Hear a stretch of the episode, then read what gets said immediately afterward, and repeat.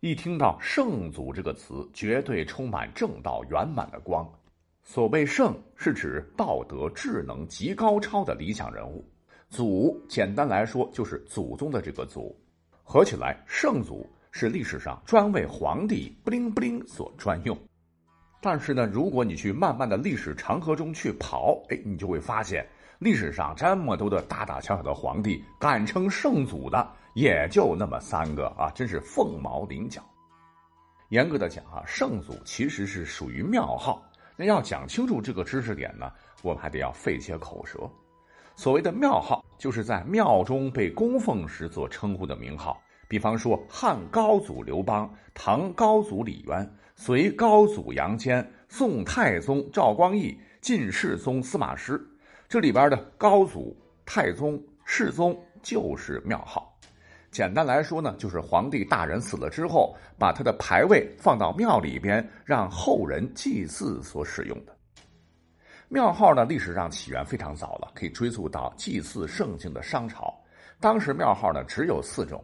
创基立业曰太，比方说商朝的太祖商汤、太宗太甲，还有功高者曰高，如高祖王亥、高宗武丁，还有世代祭祀曰世，世祖庞庚，中兴者曰中，比方说商朝的中宗祖乙。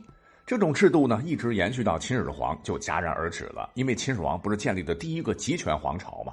他不是史上第一个皇帝嘛？他就把庙号连同当时的谥号制度全给废了，原因就是他认为庙号谥号的定夺会形成一种子义父臣义君的情况哦。老子打的江山坐江山，好坏你们都不能讲，故而就废除了谥法和庙法，直到汉朝建立的时候才被刘邦恢复。可是刚恢复啊，汉朝皇帝们使用起庙号那是非常慎重的，不少汉朝的皇帝就没有庙号。你像刘邦乃是开国皇帝，他必须有庙号为太祖。你去看两汉啊，皇帝其实人人都有谥号，而且不是汉朝强调以孝治天下吗？皇帝谥号都有孝字，但有庙号者极少，非有大功大德者不能拥有。再比方说，东汉的开国皇帝刘秀，因为匡扶汉室有功，他有庙号，庙号就是世祖光武皇帝。可是等到魏晋南北朝时期，这个时候咱们也知道，皇帝你方唱罢我登场，都不讲规矩了，庙号开始泛滥。那么等到重新大一统，唐朝建立的时候，李唐家就把一些乱七八糟的庙号全给去除了，从此立下规矩，形成了直到清朝灭亡时立庙号的传统。从此几千年来，皇帝们除了某些亡国之君以及短命皇帝之外，一般呢都有庙号。庙号经过统计，大体呢可以分为两大类和若干小类。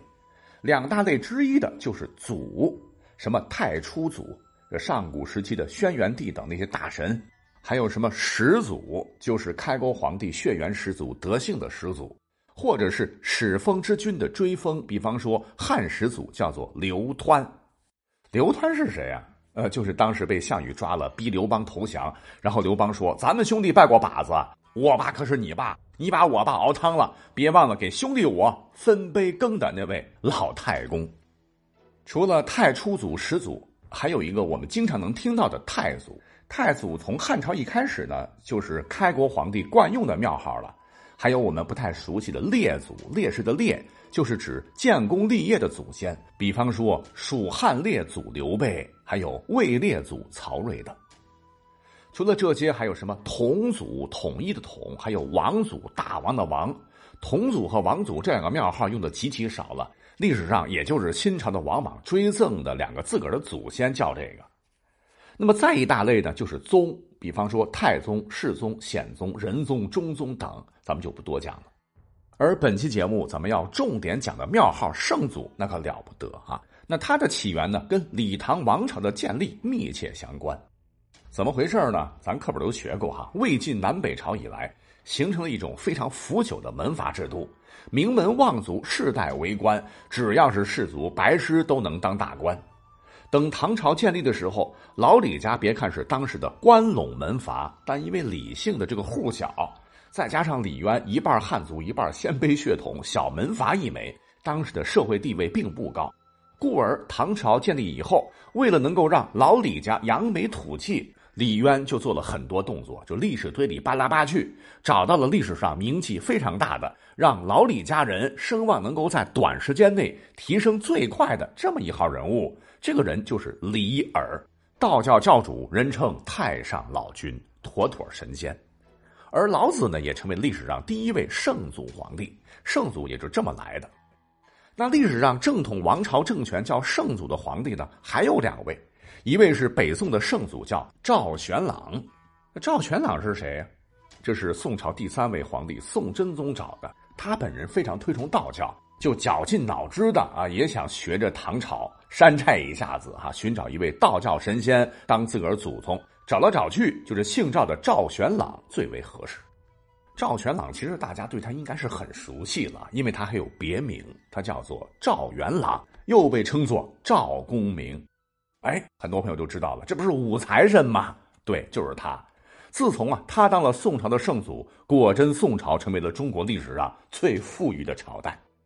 好，除了这两位神仙级的人物，在中国历史大一统的王朝，还有一位凡人，他也叫圣祖，这就是清朝的康熙大帝。